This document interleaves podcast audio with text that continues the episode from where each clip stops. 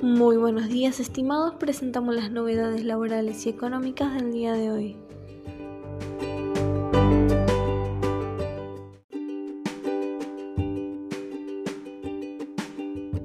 Resolución General 4907.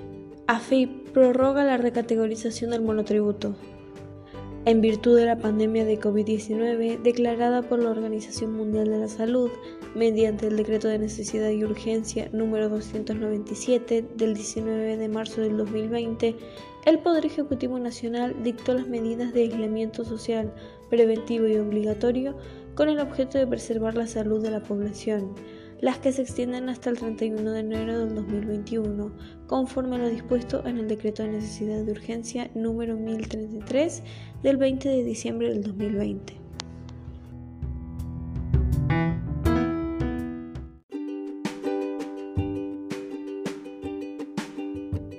Impuesto a las ganancias.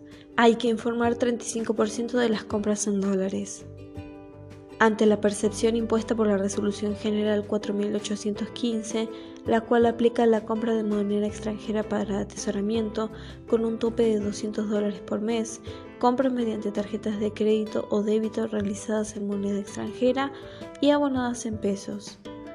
La adquisición de servicios de agencias de viajes en el exterior, la compra de pasajes con destino en el exterior.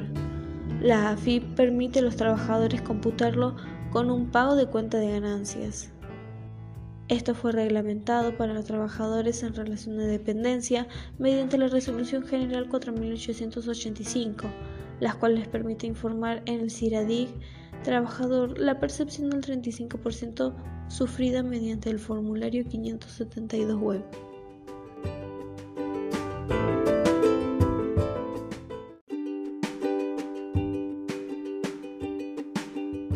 Un grupo de contadores se concentraron este miércoles por la mañana frente a la delegación local de la Administración Federal de Ingresos Públicos. Reclaman que uno de los principales problemas con los que deben lidiar todos los días es el mal funcionamiento de la página web de AFIP. Muchos organismos trabajan sobre esa plataforma y tenemos muchos problemas a la hora de hacer liquidaciones o asesorar a contribuyentes.